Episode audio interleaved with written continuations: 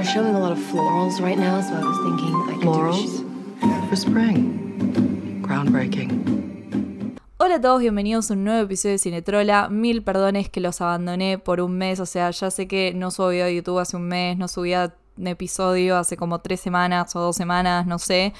La verdad es que volví a ver a mis hermanos y a mis sobrinos después de dos años de no verlos porque vivían todos afuera, así que no los vi por COVID Matters.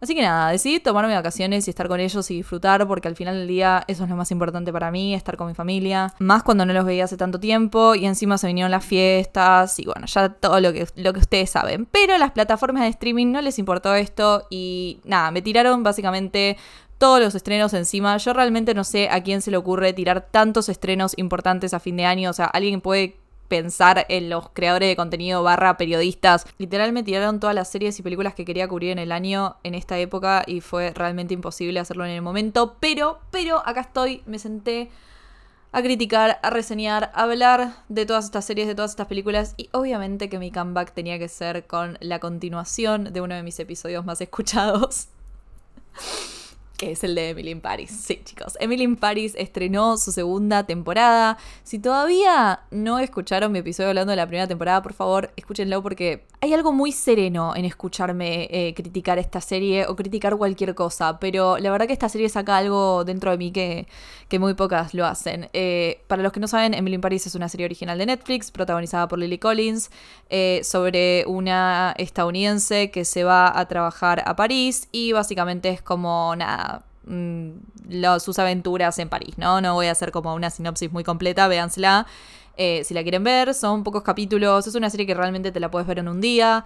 Eh, yo la consumo más como un hate watching, creo que esta segunda temporada me gustó muchísimo más que la primera y en parte fue porque supe qué esperar de ella y creo que la serie ya se sentó con una característica y con un tono que lo acepto y que realmente, o sea, no la paso mal viéndola. Eh, es como, es, lo que les digo, tipo, es un trash watching, ya no es ni, siquiera un hate watching, es tipo un trash watching. Eh, la primera temporada igual sí es demasiado mala y tiene errores garrafales. Eh, pero bueno, en este episodio vamos a recorrer la segunda temporada, vamos a hablar de lo que me gustó, de lo que no me gustó, de lo que podría mejorar. El vestuario sigue siendo espantoso, claramente, y de eso voy a hablar al final del episodio porque branding eh, y quiero que se pongan a escuchar todo mi episodio y me den los, streams. Eh, así que nada, sin más preámbulo, hashtag sin más preámbulo, bienvenidos de vuelta a Cinetrola. Feliz año, feliz 2022. Este año conquistaremos el mundo otra vez. Así que enjoy the episode.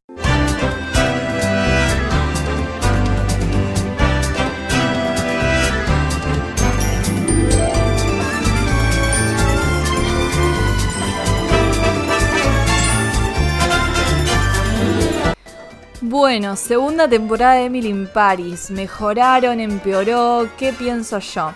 Como ya les dije en la intro, para mí la serie mejoró. Sé que hay gente que la sigue odiando como la primera parte y qué sé yo.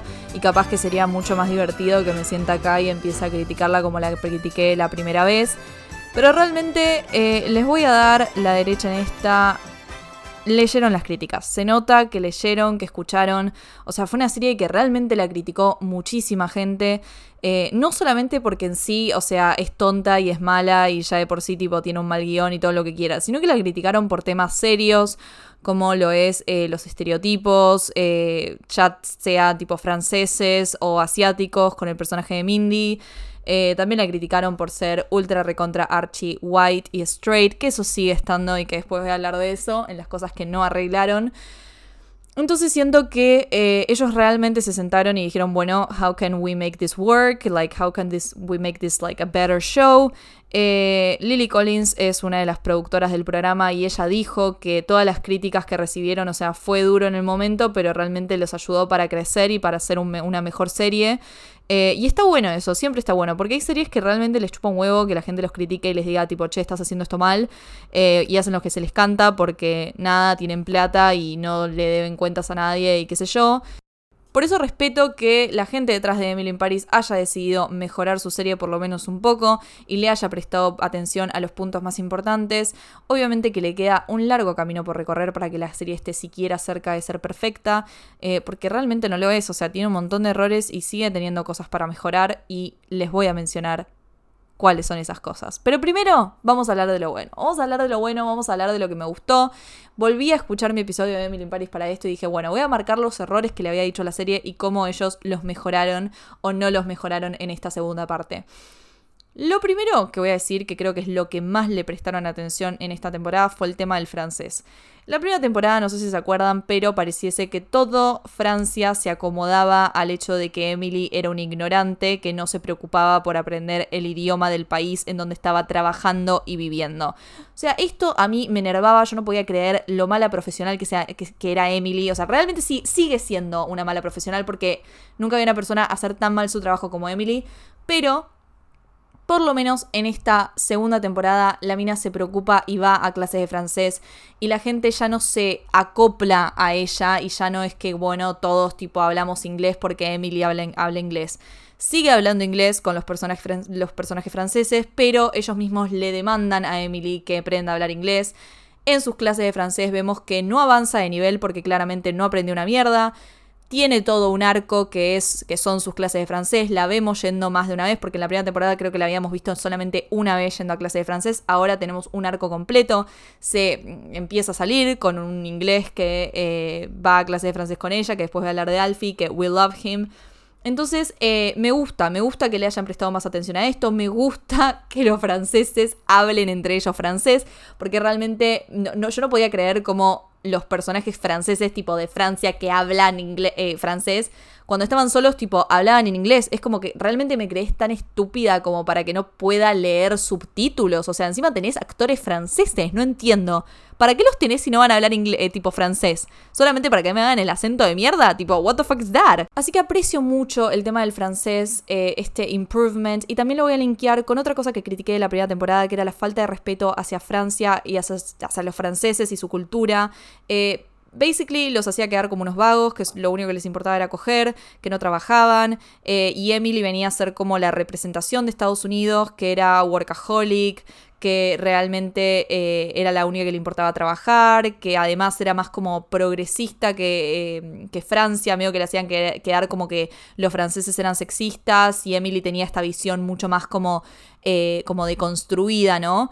la serie es recibió muchísimas críticas, críticas por parte de los medios franceses y de los franceses en sí, diciendo tipo, nosotros no somos así, están siguiendo estereotipos estúpidos y que atrasan muchísimo.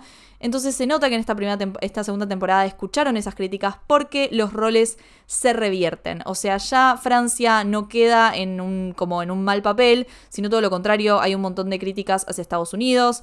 Em, como que este, esta actitud workaholic de Estados Unidos no está bueno. Esto se ve más que nada en el personaje de Madeleine, que realmente me da mucha paja que lo hayan dejado para el final esta storyline porque creo que fue uno de los puntos más fuertes de la, serie, de la temporada. Eh, está medio tipo battle entre Madeleine y Sylvie que era medio Estados Unidos-Francia. Me encantó y me hubiese gustado que esto se dé durante toda la temporada y que no se resuelva en cuestión de, no sé, tres capítulos. Eh, me hubiese gustado que hayamos tipo, pasado más tiempo en esta storyline y no en otras tan estúpidas y aburridas como la de Gabriel o como la de Mindy, que me pareció una taradez. Eh, entonces Madeleine viene a ser esta representación como fea de Estados Unidos, ¿no? Esta persona workaholic que no le importa al otro, eh, que no ve nada más allá de su trabajo, eh, hasta la conversación de ella y Emily al final, donde medio que le dice, tipo, básicamente eh, me gusta agarrar personas jóvenes, así las puedo moldear y me puedo aprovechar de ellas, basically. me gusta, me, me, gustó que hayan revertido los roles. Obviamente que nunca haciendo quedar mal a Emily, sino que tuvieron que traer a otro personaje de Estados Unidos para hacerlo quedar mal y medio mostrar cómo Emily tipo se fusionó un poco con la cultura francesa y ya no está tan tipo estadounidense como lo estaba en la primera temporada, ¿no? También con Sylvie eh, vendiendo su parte del club de Saint-Tropez con su esposo y queriendo abrir su propia tipo eh, agencia de marketing, me parece que vemos esta cosa de que el francés no es un vago de mierda que no quiere laburar, sino que sí le importa su trabajo, simplemente que capaz que tienen otra forma de vivir la vida, que no es tipo todo el tiempo workaholic, workaholic, workaholic, que en realidad en sí son estereotipos, ¿no? Estamos de acuerdo, pero me parece que eh, la serie encuentra la manera de no hacer quedar mal a Francia, sino hacer quedar justamente a Estados Unidos como los malos de la historia. También eh, se refuerza la idea de que Emily es una ignorante, hay como muchos chistes hacia ella porque no sabe hablar francés, todo el tema de Camille cuando medio que se vuelve la villana, me encanta que eh, le diga tipo, no quiero hablar en inglés, en mis reuniones vamos a hablar en francés. Me encanta eso, eh, me encanta también eh, todos los problemas que tiene en clase, me gusta que la serie la está forzando a poder como integrarse más en la cultura y la castiga por esta ignorancia, lo cual es, eh, era necesario, era necesario que es algo que no se vio en la primera temporada. Aunque todavía no siguen teniendo tantas repercusiones las cagas que se manda, que son bastantes, sobre todo en el trabajo. Pero bueno, después voy a hablar de eso, las cosas que no me gustaron. Otra cosa que me gustó es mostrar el lado sexy de París, de Francia y de la serie en otra persona que no sea Emily. Porque todo bien con Lily Collins, chicos. Amamos a Lily Collins, me parece una mujer hermosa eh, y me cae, es adorable, me cae muy bien, pero realmente no tiene química con nadie. Eh, no es la culpa de la pobre Lily Collins, le dieron un personaje que es realmente una pete. Eh, entonces no tiene química con nadie, no tiene química con Gabriel, no tiene química con Alfie, no tiene química con nadie. Es lo menos hot que vi, Emily. Entonces es como que la nada me mostrás una escena de sexo de Emily y yo estoy como... quiero realmente adelantar porque nunca vi algo tan cringe. Eh, así que me gusta, me gusta que hayan mostrado el lado sexy y hot de París, que eso es algo muy parisino y muy francés con el personaje de Sylvie, que by far es el mejor personaje, es la que mejor se viste, es la más hot, es tipo mi reina, ¿entendés? Yo quiero Sylvie in Paris, ¿qué querés que te diga? Em, me encanta, me encanta el storyline de Sylvie en esta temporada. Me gusta que le hayan dado storylines a los personajes secundarios y no solamente como que revolves around Emily, sobre todo la de Sylvie con el fotógrafo más joven Eric.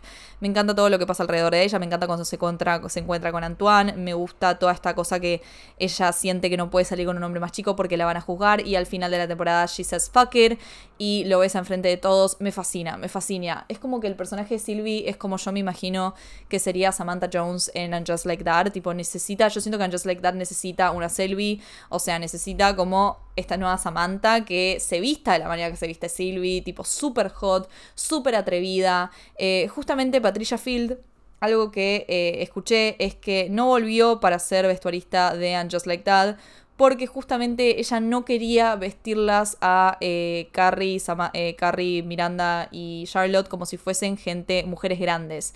Tipo, ya no, no le parece que haya una pila en eso. Le gusta vestir a las mujeres con la misma sensualidad que las jóvenes, basically. Y la verdad es que me encanta, me encanta el vestuario de Sylvie. Voy a hablar del vestuario al final, pero ya les digo que el vestuario de Sylvie es el mejor de todos. Eh, me fascina, me encanta, me encantan sus power suits, me encanta lo sexy que es, el último vestido que usa en el almuerzo es simplemente maravilloso.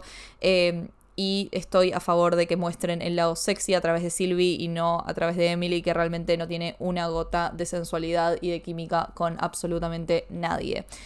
Otra cosa que me gustó es el humor, me reí mucho más que la primera temporada, capaz que es más por el hecho de que me vine a ver esta segunda temporada ya sabiendo con lo que me iba a encontrar, sabía que era un trash eh, TV show, sabía que el humor lo iba a tener que encontrar riéndome de los personajes, pero realmente creo que hay momentos muy, muy ricos de humor en esta temporada. Sobre todo, sí, chicos, el mejor momento es cuando Camille le dice a Emily que es una sociópata analfabeta es fabuloso, es fabuloso cómo eh, se hace toda esa secuencia.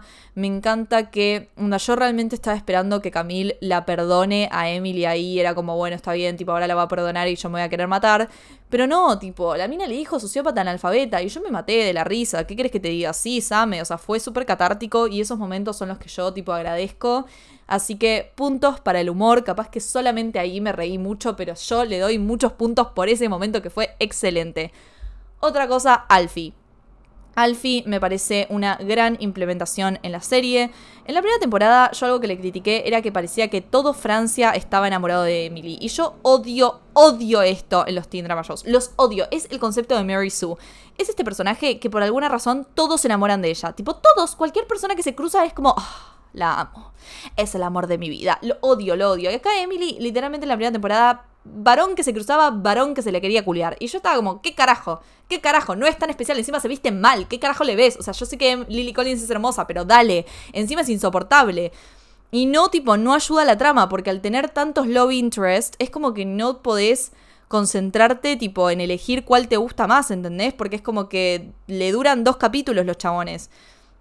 En esta temporada esto se arregla porque todos los love interests se reducen a uno, que es Alfie, obviamente Alfie y Gabriel. Entonces se da este love triangle que funciona, que es un recurso que, nada, lo usaron todos los Teen Drama Shows desde el comienzo de los Teen Drama Shows y nada, es algo que siempre va a funcionar si sabes cómo hacerlo. Eh, para mí no lo supieron hacer, así que después voy a hablar de eso en las cosas que no me gustaron.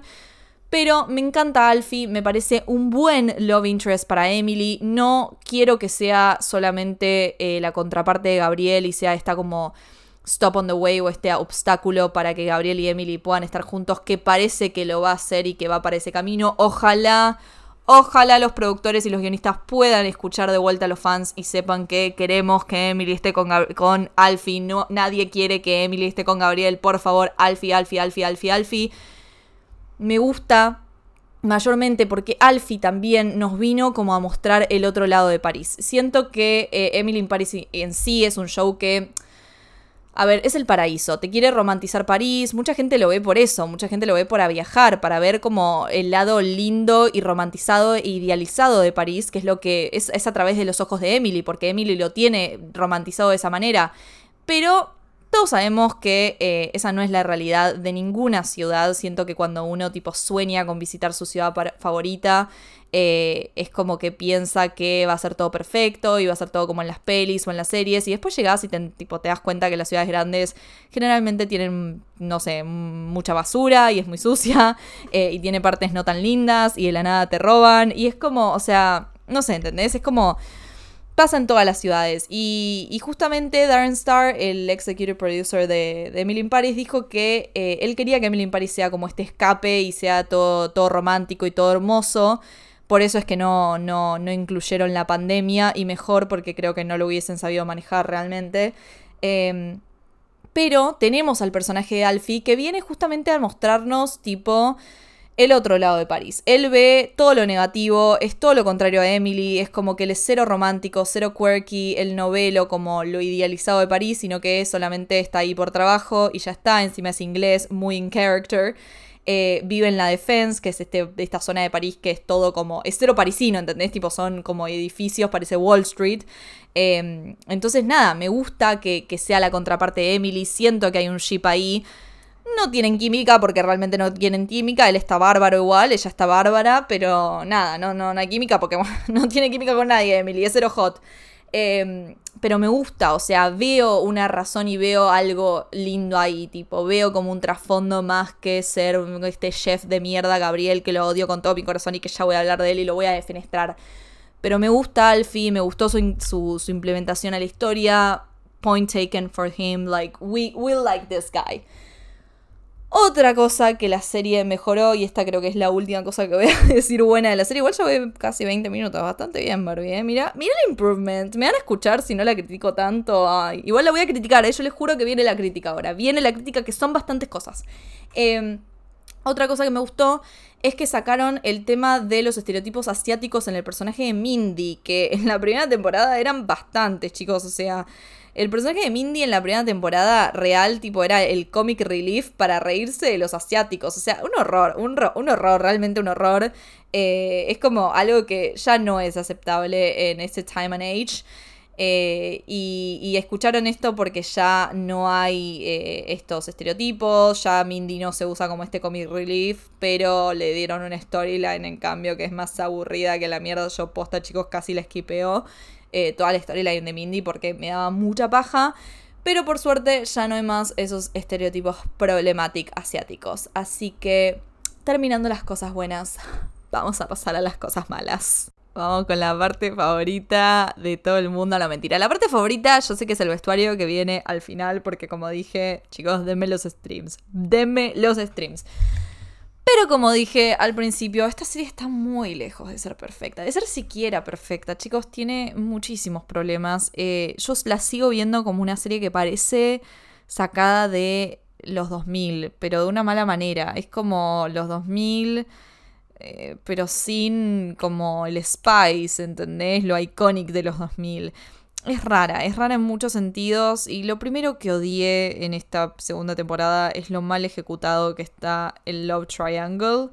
Eh, el triángulo amoroso, porque a ver, toda la temporada recorre eh, el amorío entre Gabriel, eh, Emily y Camille, que después como que se agrega Alfie a la ecuación. ¿Qué pasa? ¿Cómo es la movie? Básicamente la segunda temporada empieza apenas termina la primera, que es cuando Emily y Gabriel se acuestan, porque Emily piensa que Gabriel se va a ir a Normandy y que no lo va a ver nunca más, a pesar de que Normandy y París solo, tan solo horas de distancia, pero bueno, no importa, que no importa la lógica.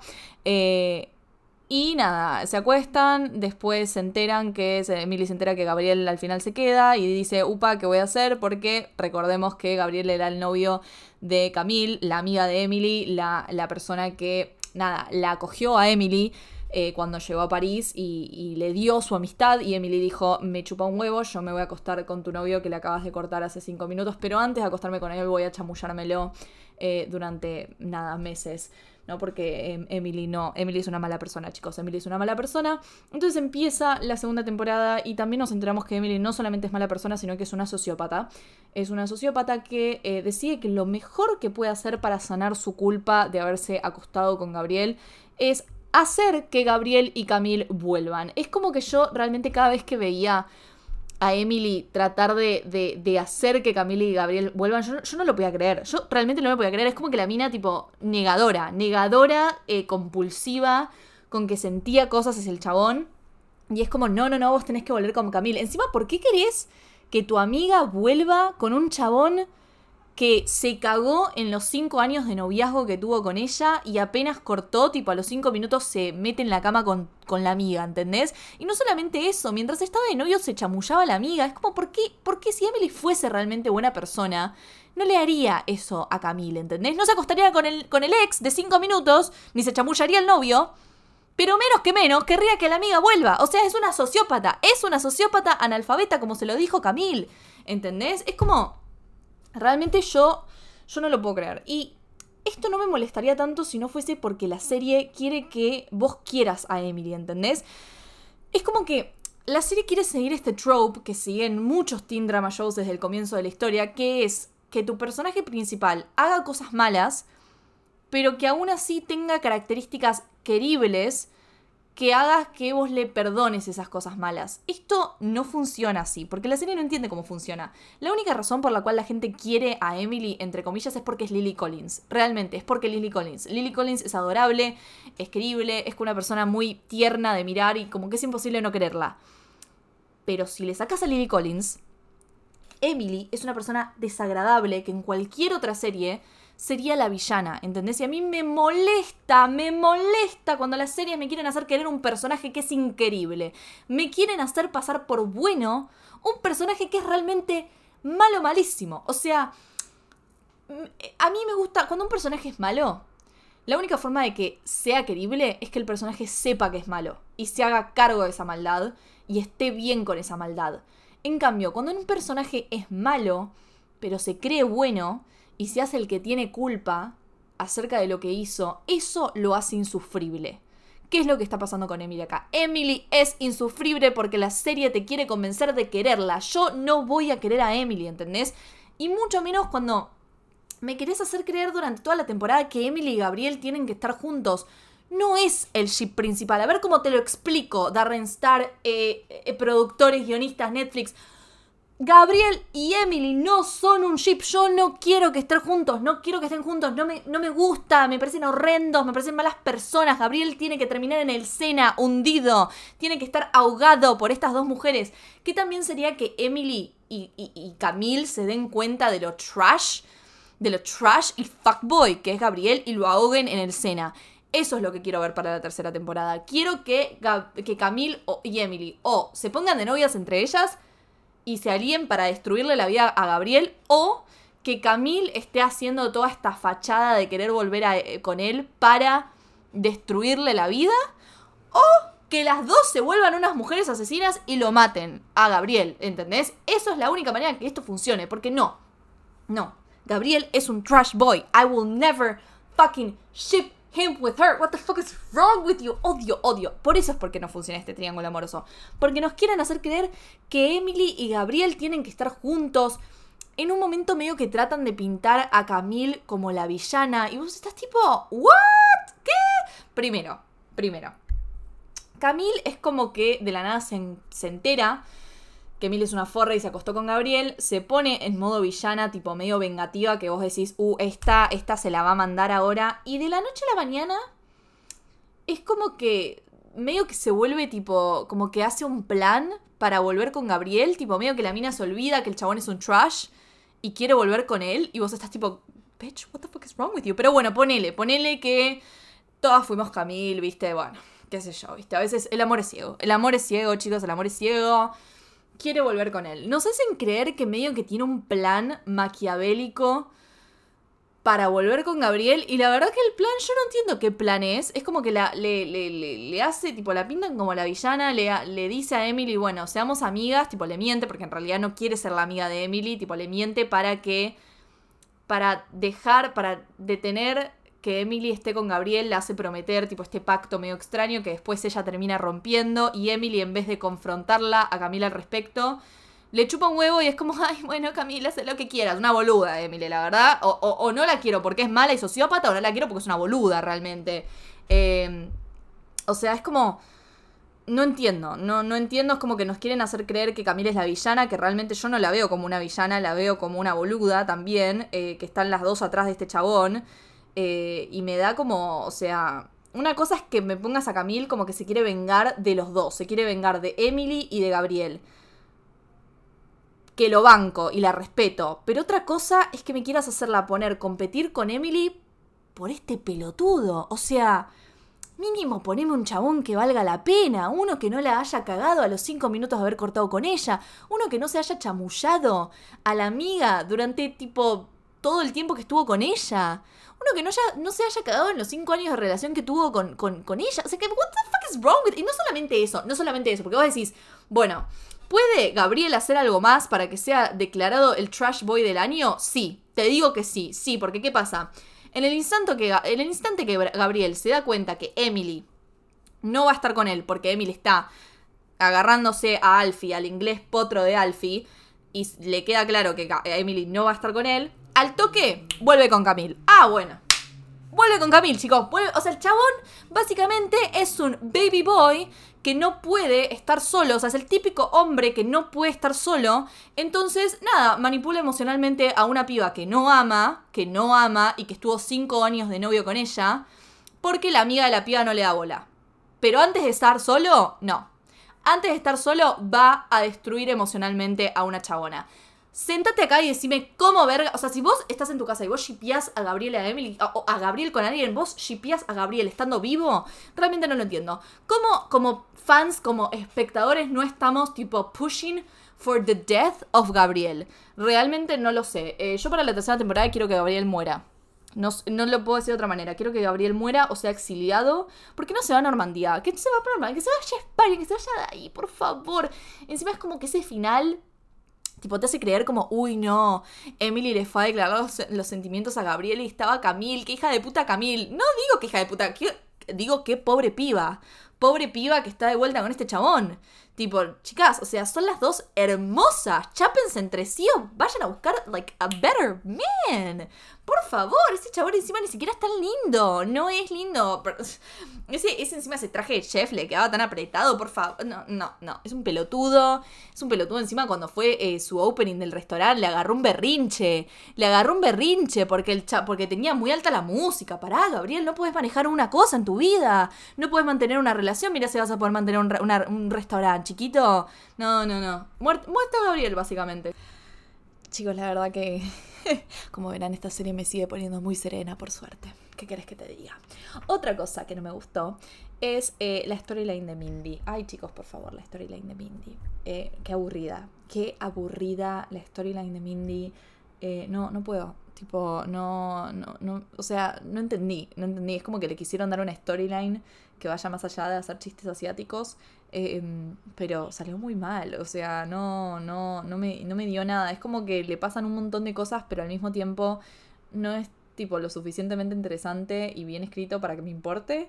Eh, empieza estando en un eh, drug bar, haciendo de drug, tipo una drug performance, que posta chicos, nunca había algo con menos spice del mundo. Si vos ves una drug eh, performance, anda a ver, anda a ver RuPaul son performances que tienen mucho spice y mucha, mucha fuerza y realmente tipo, eso no, tuve, no tuvo ninguna fuerza. También me pareció muy lazy la eh, decisión de hacerla cantar Dynamite. Es como la canción más conocida del K-Pop posta. posta. O todo muy lazy, ¿entendés? Todo muy lazy. Pero bueno, ¿cómo sigue la historia de Mindy? Es medio que te quieran hacer creer que Mindy eh, es como que está medio broke porque eh, la familia la desheredó, entonces la desheredó, sí, la desheredó. Eh, la mina no sabía hablar, perdón, recibía de periodismo. entonces como que medio que está, nada, reaching for money, lo cual no tiene ningún sentido con lo que tiene puesto, pero después voy a hablar de eso en el costume design. Y eh, se encuentra con un, dos chabones que le dicen, che, te quieres unir a nuestra banda, qué sé yo. Y ella le dice que sí, reentusiasmada, porque piensa que es una banda en C, tipo es una banda posta con gigs y qué sé yo, pero terminan siendo, eh, nada, artistas callejeros, cantan en la calle. Entonces esta es eh, la storyline de Mindy. Em, que va a ser una artista callejera, que va a cantar en la calle y que en el proceso se va a enamorar de este cantante llamado Benoit, que nada, está en la banda con ella. ¿Qué pasa? Esto es una storyline claramente para aprovechar eh, los talentos de la actriz, que eh, canta muy bien y que todo lo que quieras, pero eh, termina siendo como algo sin sentido. Realmente no, no tiene sentido, no tiene sentido lo que canta. termina pareciendo más como algo como Glee que otra cosa. no, no, no tiene nada que ver con la storyline, lo que canta no tiene nada que ver con lo que le está pasando, como la, la elección de canciones es rara. Eh, los outfits son demasiado. Ay, qué horror los outfits de Mindy, por favor, pero no voy a hablar de eso todavía. Em, su romance con Benoit es extraño, es extraño, ¿no? No entiendo por qué. Why didn't you make her gay? What the fuck? It was right there. It was right there. Tipo, me pareció cero spicy su relación con Benoit. Es como que medio que ella tiene una obsesión con, querer ser pobre cuando en realidad no es pobre. Eh, y, es raro, es raro, tipo, es raro cómo, cómo, cómo se desarrolla todo esto. Eh, y como no está bien escrito, parece, tipo, literalmente eso, parece una mina rica que está jugando a ser pobre. Y, y es como que no tiene ningún sentido, tipo, cuando aparece con todo ese outfit todo rosa y dice que necesita una moneda para pagarse el metro. Y es como flaca lo que tenés puesto sale como 2.000 euros. ¿De qué me estás hablando? Perdón, chicos, ya estoy hablando del costume design, pero Voy a linkear esto con, eh, nada, otra crítica que le tengo a la serie que es demasiado straight. Es muy blanca y heterosexual, tipo, no, no puede, tipo, chicos, estas son esas cosas que tienen que ser progres las series ahora, tienen que haber diversidad, esto es el progresismo que tiene que haber, ¿no? Eh, no puede ser que estemos en el 2000 22 ya y tenemos series que no tienen tipo diversidad. No puede ser que las parejas en Emily in Paris sean todas heterosexuales. Chicos, tipo, literalmente todas las parejas de, Emily in Paris son heterosexuales. Tenemos al único personaje gay confirmado de la serie es... Eh, em, no es Luke, el otro. Mira, ni siquiera es el nombre, ni siquiera es el nombre. El otro compañero de trabajo de de Emily, que, que nada, es el único gay y que en esta, en esta temporada, nada, termina soltera la temporada, no tiene ningún romance, la única vez que medio que se chamulla a alguien, el chabón termina siendo heterosexual y termina siendo el love interest de Mindy, eh, medio que se chamulla en un momento, tipo muy levemente con un fotógrafo, no es un fotógrafo, mentira, es como un asistente, creo que es un estilista o no sé qué es, eh, pero no termina nada eso y es como que me veo tipo que, no entiendo, tipo, no, no, no, puedo creer que en este tipo day and age todavía no tengamos una relación tipo no heterosexual.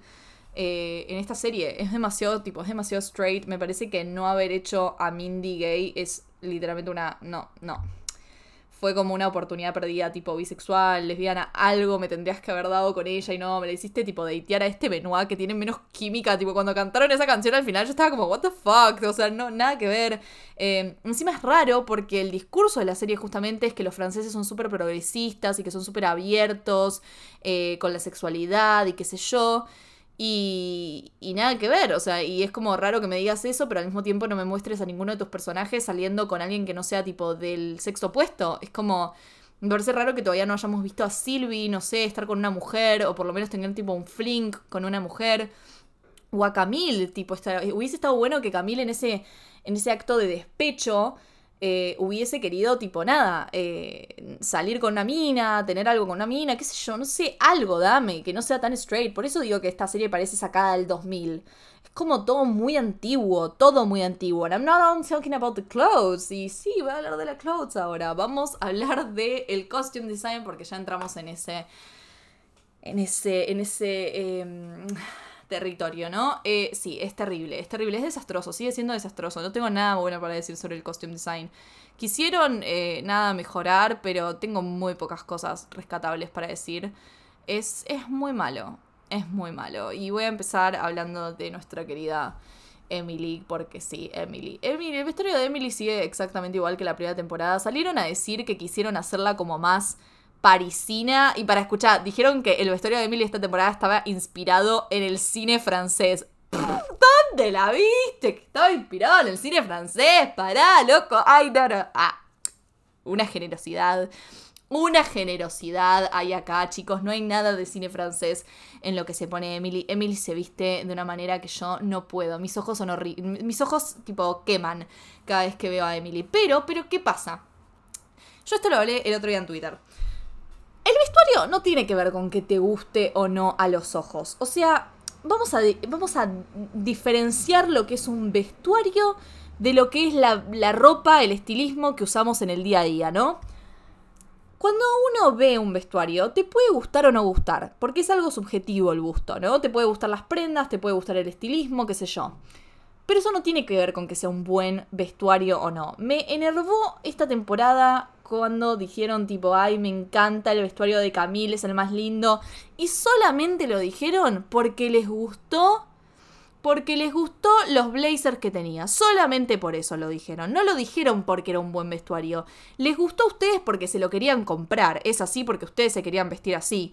¿Eso quiere decir que es un buen vestuario? No, eso no quiere decir que es un buen vestuario. Un vestuario es igual de importante que un guion. ¿Qué quiero decir con esto? El vestuario tiene que acompañar a la narrativa. Tiene que acompañar al personaje. No podés ponerle lo que se te cante porque simplemente le queda lindo. Ejemplo. Tenés un personaje que es súper introvertido personaje introvertido, tímido, qué sé yo, pero de la nada le pones eh, la falda esta de brillos de Miu Miu que es hermosa. Y vos decís, wow, qué hermoso lo que tiene puesto, me lo quiero robar, lo quiero. Sí, ¿tiene que ver con el personaje? No. Entonces, ¿es un buen vestuario? No. Que te guste a los ojos no quiere decir que sea un buen vestuario. Y como digo esto, quiere decir que si no me gustan los ojos tampoco quiere decir que sea un mal vestuario. Yo estaría de acuerdo con el vestuario de Emily si tuviese sentido con el personaje. No lo tiene y no lo va a tener. Primero, ¿por qué? Primero, Emily supuestamente es pobre. Em, bueno, no es pobre, pero no tiene tanta plata. Y todo lo que tiene puesto sale una tonelada de guita. Tiene, o sea, usa cosas de marca, ¿entendés? Usa cosas de alta costura. En la primera temporada era más obvio porque usaba muchas cosas con patrones, tipo con el estampado, tipo de la nada tenía el estampado de Chanel, tenía, tipo, usaba carteras de Chanel, ¿entendés? La mina. Eh, sin carpa, que se veía que era de Chanel a simple vista. En esta segunda temporada le bajan a eso, o sea, ya no hay tanto logo. Entonces vos a simple vista capaz que no te das cuenta que algo es de Chanel o que algo es de Balmain o que algo es tipo caro. Pero si lo buscas, es caro. O sea, te das cuenta que de la nada está usando un vestido de 2.000 euros. Y vos decís, opa, ¿qué está pasando acá? Esto no tiene sentido. Realmente eh, no, no tiene sentido porque Emily no es una persona que puede costear esto y de la nada tenés un, no sé, una escena como cuando va a hacer shopping que eh, la mina quiere que se, tipo, le da la baguette y dice, no, esta baguette no, es, es muy, carta, es muy cara, es muy cara. Y vos decís, pero flaca, no te entiendo, si estás usando un tapado de mil euros. Eh, no entiendo, es, es cara, pero no tiene correlación. Entonces yo entiendo que los diseñadores de vestuario medio que se aprovechan de que no están poniendo el logo y de que no piensan que vos te vas a poner a buscar lo que sale cada prenda, pero eh, nada, es mi trabajo criticar esto y es diseño de vestuario y no me importa que, que vos pienses que porque no me pones el logo yo no voy a saber el, el precio o lo que sea. Y entiendo que Emily Paris tiene que ser como esta fantasía donde no todo tiene que ser exactamente real, pero no puedo evitar que me moleste, me molesta, me molesta cuando encima me vas a hacer creer que este personaje como que es pobre con estas escenas y después no hay explicación al respecto. Es medio lo comparamos con lo de Carrie Bradshaw. O sea, mucha gente, tipo, no entendía por qué. O sea, vos te quedabas como, si Carrie es pobre y tiene un montón de problemas de guita, ¿cómo puede gastar tanta plata en zapatos? ¿Cómo puede tener ese departamento? ¿Qué sé yo? Pero la serie medio que te explica esto de alguna manera, a pesar de que sigue siendo irreal. Te dicen que eh, Carrie vive en un rent controlled apartment. Hay tipo todo un episodio en donde Carrie va a buscar otros departamentos y donde tiene que comprar su departamento y tiene que encontrar la plata para comprarlo. Después hasta tiene tipo muchas deudas eh, por comprar tantos zapatos, por comprar tantos Manolo Blahnik. O sea, hay como una especie de explicación a, a ese estilo de vida y a la forma en la que se viste. ¿Entendés? Entonces no es como que te deja tan a la deriva. Acá Emily, vos no entendés por qué está usando un vestido de dos mil dólares. Realmente no lo entendés. Y es como, bueno, loco, no sé. Sacando eso de lado, la estética de Emily es como básicamente descrita como, bueno, ella usa este tipo de ropas porque eh, es como, está muy entusiasmada por la vida y es muy divertida y es muy vibrante, qué sé yo. Emily no es nada de todo esto, realmente. Emily es el personaje menos divertido del mundo. No es divertida Emily, no es divertida, eh, un montón de personajes le dicen todo el tiempo que no es divertida, entonces eso no tiene sentido con la manera en que se viste.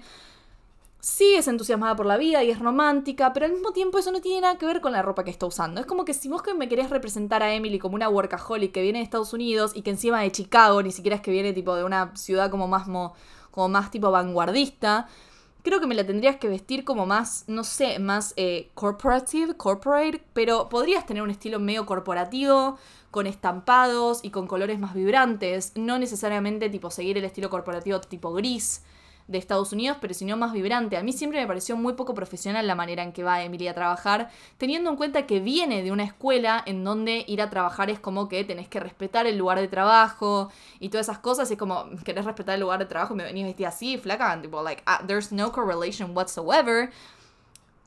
Pero bueno, otra cosa que me molesta de la historia de Emily es que eh, se nota que es una mina que nada, se viste de una manera especial, o sea, no le importa lo que va a decir de ella, es como que ella se viste como se viste. Pero el personaje nunca hace referencia a la manera en que se viste. Es como, en esta temporada hubo un momento en donde Alfie le dice, tipo, usas silly clothes, o hay gente que se ríe de la manera en que se viste Emily, pero ella nunca hace ningún comentario al respecto. Tipo, nunca dice, bueno, ya fue, yo me he visto así porque me divierte y me encanta, qué sé yo, tipo, como que nunca acknowledges the fact that she dresses weird, ¿entendés?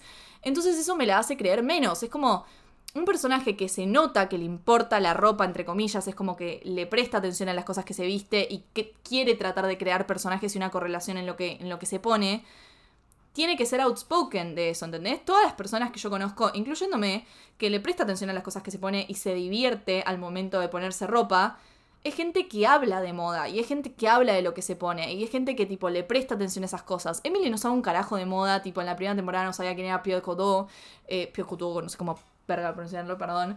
Eh, pero como que no, no tiene esa cosa de, que le interesa el mundo de la moda, ni siquiera habla de lo que tiene puesto. Es como que de la nada está en Saint-Tropez haciendo una referencia a Audrey Hepburn y vos estás como.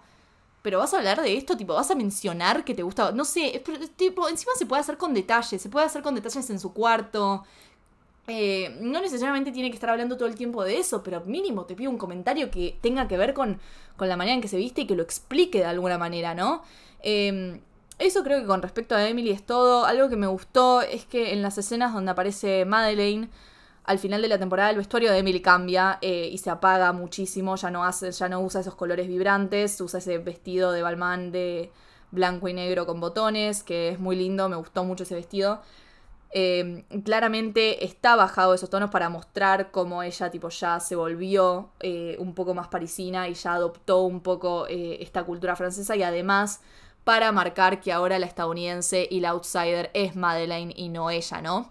Em, también me parece que Emily hasta este punto debería estar más influenciada, no solamente por París, sino por la gente con la que se rodea, ¿no? Por Sylvie, por Camille, creo que tendría que empezar a vestirse un poco más como ellas en pequeños detalles eh, y no siguiéndose vestiéndose algo así, porque la verdad que it's not going anywhere, bestie. Pasemos a la historia de Camille. Que chicos, ay Dios, va a ser muy controversial porque la cantidad de gente que me encontré diciendo que la historia de Camille era el mejor, es el peor, es realmente el peor de esta temporada. Eh, fue el que más empeoró.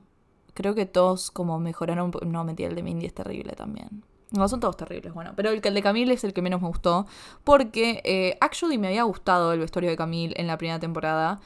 Eh, me parecía que tenía este como estilo romántico, eh, medio edgy de París, tipo medio este parisino edgy romántico que me gustaba, me gustaba la paleta de colores, me gustaban las siluetas que, que, usaba, eh, me, me, gustaba, me parecía lindo realmente y me parecía que representaba algo de París y la moda francesa.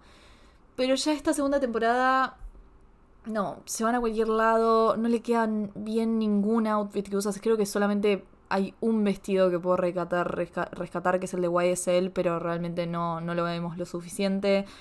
Eh, esto es lo que yo les decía. Si les gusta el vestuario de Camille es porque solamente les gusta porque les parece lindo el lower size blazer y punto, y lo quieren ustedes para, para usarlo ustedes, ¿entendés?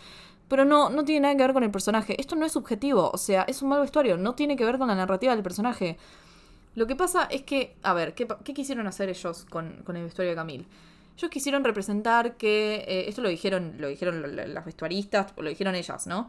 Em, querían representar que es una mina que la abandonaron, que le rompieron el corazón, entonces deja todo este estilo romántico de la primera temporada y ahora va a tener un estilo como mucho más boss, no tipo los power suits, usar ropa oversize para representar poder. Me gusta el concepto, lo, lo apoyo. No tiene sentido eh, no tiene sentido que use estas cosas al principio de la temporada, porque al principio de la temporada es literalmente una piba que le rompieron el corazón, no sabe eh, por qué el chabón la dejó, no sabe por qué su novio de 5 años ya no la quiere más y por qué la dejó. Tipo, no sabe que Emily y Gabriel estuvieron juntos, o sea, todavía no está en su papel vengativo villana, ¿entendés? Entonces no tiene sentido que la vistan de esta manera, porque no va con lo que le está pasando interiormente. Interiormente está sufriendo y está con el corazón roto. Eh, no es una piba vengativa todavía, simplemente como que está mal porque le cortó su novio. Entonces, ¿por qué me la introducís en esa Balmain jacket oversize que además no le queda bien? Porque chicos, el oversize no es me pongo algo oversize y ya está, ¿entendés? Hay que saber vestir un oversize, hay que saber acomodarlo a la silueta de cada uno. Eh, porque ah, si vos no sabes vestir oversize, simplemente va a quedar como si te estás tipo jugando dress up con la ropa de tu papá. Eh, es literalmente eso. Y, y, a Camille le pasa eso con todos sus outfits oversize. Tipo, no le quedan bien, no le quedan bien no están bien hechos para ella, tipo, no es el talle que tiene que usar, no está bien con el estilismo, o sea, simplemente me parece muy cheap, o sea, está usando una Balmain jacket y me parece cheap, ¿entendés? Y lo que menos es esa jaqueta es cheap, pero aún así me parece cheap porque no está bien usada, basically. Eh, así que nada, esto me pasa con la mayoría de los outfits de Camille en esta temporada. Para mí, ella tendría que haber empezado la temporada con el mismo estilo que tiene en la primera, aún más romántico. Yo la hubiese hecho como mucho más romántica que la primera temporada, usando colores claros que reflejan tipo su fragilidad y el corazón roto que tiene. Y después, cuando se da cuenta de la traición, sí la hubiese vestido como en más power suits y qué sé yo, pero bien hechos y que no, no, se vean tan cheap. Tipo, realmente se ven muy cheap. Se ven muy cheap. Ese oversize blazer blanco. Ay, que usan Santropé. Me vuelen los ojos. Me vuelen los ojos con esa canestita horrible. ¡Ah! Esos outfits son horrendos todos. Tipo el de Emily con ese vestido violeta. Ay, no, no, no. No puedo ni, no, no puedo ni pensarlo. Es muy feo. Em, Mindy con ese top amarillo. ¡Ah! Ay, vomitaría. Vomitaría. Juro que vomitaría. Eh, no, es terrible, es terrible esa canastita y esos anteojos rojos. Posta, podés mirarme y decirme que eso es lindo, que eso es un buen estilismo. No lo es, no lo es, porque no tiene nada que ver con el personaje. No tiene nada que ver con el personaje, eh, no me pareció hot, o sea, las cosas simplemente me parecieron feas. Eh, no sé, lo, repito, el único outfit que me gustó fue el vestido de YSL que usó Hailey Bieber y que también lo usó Olivia Rodrigo. Y que ella lo usa para la drag performance de Mindy. Eh, que nada, me encantó, me encanta el vestido y me parece que hubiese funcionado súper bien en la segunda parte de la temporada, o sea, a partir de que se entera de la traición, ¿entendés? O sea, si la querés vestir, es como que la serie la quiere vestir como medio la villana, pero termina yendo para cualquier lado, hubiese seguido con el estilo edgy que tenía en la primera temporada. Eh, y lo hubiese incrementado más, ¿no? Tipo, vestirla como con más tipo grunge, edgy, medio parisino que tenemos. O sea, vestirla mucho con YSL. Yo la hubiese vestido muchísimo con YSL. Eh, hubiese, es más, la hubiese vestido solamente con YSL. Un poco de Balmain también. Em, pero un estilo más como mm, no tan cheap. like not like that. that. That's not it. That's definitely not it. Eh, y le hubiese, le hubiese puesto mejor las chaquetas, ¿no? Que no parece que esté jugando tipo a vestirse con la ropa del papá y ya está. Eh, y además, tipo, como que sus outfits terminan siendo súper olvidables. Realmente terminan siendo súper olvidables. Cuando está, tipo, en la casa de los papás, con ese shortcito negro, tipo. perdón, no es negro, shortcito marrón, ves ni siquiera, y el piluso ese, tipo, como que no tiene nada de memorable. En cambio, si vamos a la primera temporada, yo recuerdo outfits de Camille. recuerdo ese outfit medio Gigi Hadid, denim on denim, con la. con la. Eh, con la camiseta roja y, y la boina, tipo el beret, tipo, como que tiene, tiene, tiene outfits que son memorables de la primera temporada. Acá es como que medio que se pierde con el fondo, porque es realmente tipo, no, no tiene nada en especial. Eh, sobre todo ya cuando llega al final de la temporada, tipo, no, no tiene ningún outfit que digo, tipo, wow, qué memorable. El único que puedo pensar es el de YSL, que ni siquiera lo vemos. O sea, es como que se ve muy poco ese vestido y es el mejor de todos. Eh, Realmente no, no me gustó el vestuario de Camille y quería mencionarlo porque encontré mucha gente diciendo, ay, es el mejor vestuario, es el mejor vestuario. No, flaca, no es el mejor vestuario, solamente te gusta porque te querés agarrar y te querés vestir con eso vos en tu casa, pero no tiene nada que ver con el personaje y está mal estilizado y no, no, no está bien. Mindy, Mindy, el vestuario de Mindy es terrible. Un poco pasa lo mismo con, em, con Emily, esta cosa de vestirla con ropa de marca, que tiene sentido porque, a ver, eh, sabemos que Mindy viene de una familia con plata y es como medio una heredera, pero, pero si está, eh, si su storyline quiere contar que justamente ella está desheredada y que no puede ya, tipo, costear todas estas cosas y que tiene que cantar en la calle y trabajar para pagarse el pasaje de metro, no me la hagas aparecer en pantalla con ropa que sale 5.000 euros, ¿entendés? O sea, no, no tiene sentido y encima, aunque vos no buscases lo que sale la plata de Mindy, tipo, vos la ves a Mindy en ese tipo outfit todo rosa, y ya te das cuenta que tiene plata, tipo, ya te das cuenta que no es una mina pobre, que no tiene que struggle, ¿entendés? O sea, si toda su storyline, toda su narrativa se basa en eso, se basa tipo en comprar, en, perdón, en trabajar para vivir y para dejar esa vida de tipo niña rica que tenía, es como que no, no entiendo, tipo, ¿por qué me la vestís así? O sea, posta me vas a decir que Benoit no se daba cuenta que la mina tenía plata, si caía vestida así para cantar en la calle. O sea, no tiene ningún tipo de sentido. dijeron que quisieron hacer como medio un lado más sexy de Mindy, que tiene que ver mucho con el personaje y con la actriz, mm, andas a ver. Em, pero no, no lo vi. Ah, otra cosa de Mindy que voy a mencionar, que no lo mencioné anteriormente, que no tiene que ver con el vestuario, es que Mindy también es bastante soreta. O sea, Odié, odié que Mindy, tipo, la apoye a Emily a estar con Gabriel. Es como que cuando Emily le cuenta a Mindy sobre Gabriel, dice, ay, sí, go get it, girl. Tipo, ¿qué? ¿Qué? Después la mina se hace la mina, la amiga de Camille. Es una forra, Mindy. Es una forra, no lo bancamos. No, no, no. We don't stand that attitude, Mindy. That's not. That's, that's what I call women not supporting women, ¿ok? Eh, pero sí, su vestuario me pareció horrendo. O sea, como que no, no me parece nada hot, no me parece nada lindo. Es como que quiere ser flashy, pero termina saliendo mal encima porque no tiene nada que ver con la narrativa. Porque ponerle que es un personaje que quiere vestirse así, tipo, no tiene sentido con lo que quiere mostrar. Ella justamente quiere, tipo, ser pobre. Quiere, tipo, quieres, eh, nada, ganarse la plata de esa manera. Entonces no te vistas así, hermana. Vende tu plata, te vende tu ropa para, para pagar el subte. ¿Qué quieres que te diga? Eh, no, no me parece. No, no, no me parece que tenga que ver con, con el personaje. La hubiese vestido de una manera mucho más chill. Eh, capaz que si le querés agregar brillos o lo que sea, podría ser un Mac Blink de los 2000, pero más que eso no, no, no, te, puedo, no te puedo decir. Eh, me encantó el vestuario de Sylvie, como ya lo dije, me, fascina, me parece el mejor. Eh, me parece que, que, vestirla de esta manera, que no es como, como lo que dijo Patricia Field, o sea, vestirla con la misma sensualidad que, que una, que una mujer joven, tipo, sin importar la edad que tenga, representa mucho lo que es Sylvie, una mujer que eh, se expresa sexualmente de la manera que se le canta y no le debe respuestas y explicaciones a nadie. Eh, me encantan los power suits que utilizan el trabajo para mostrar que ella es la que está a cargo.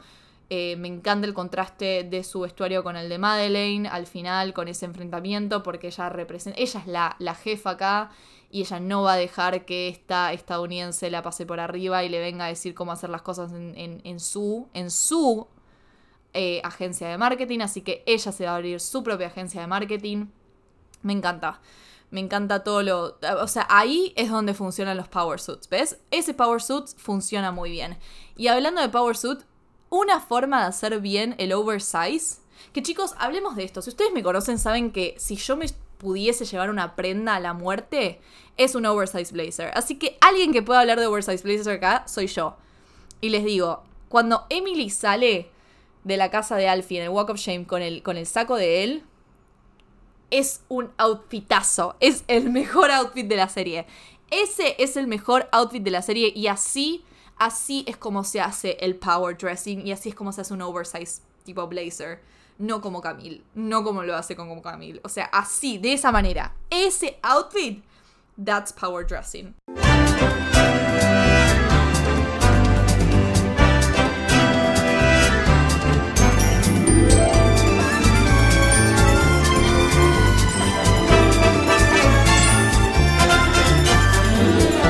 Bueno, eso fue todo por hoy. Espero que les haya gustado. Eh, la verdad es que les di como un episodio medio tipo 50-50, un poco bueno, un poco malo. Em, si quieren ver la serie, está en Netflix. Son dos temporadas de 10 capítulos cada una. Igual si llegaron hasta acá, yo supongo que ya se la vieron, porque si no, no sé que me escucharon hablar. Voy a sacar otro Cinetrola. Eh, nada, en estos días seguramente cuando estén escuchando esto, capaz que ya está el episodio de The Lost Daughter, la película de Maggie Gyllenhaal que también está en Netflix, que se estrenó hace poco.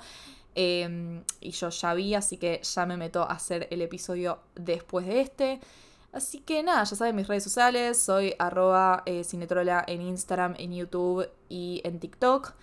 Y en Twitter soy arroba barbucks como Starbucks, pero con dos S. Así que si no me olvido de ninguna red social, um, that's it. Espero que les haya gustado por milésima vez que lo digo. Y nos vemos en el próximo Cinetrola. Hasta luego.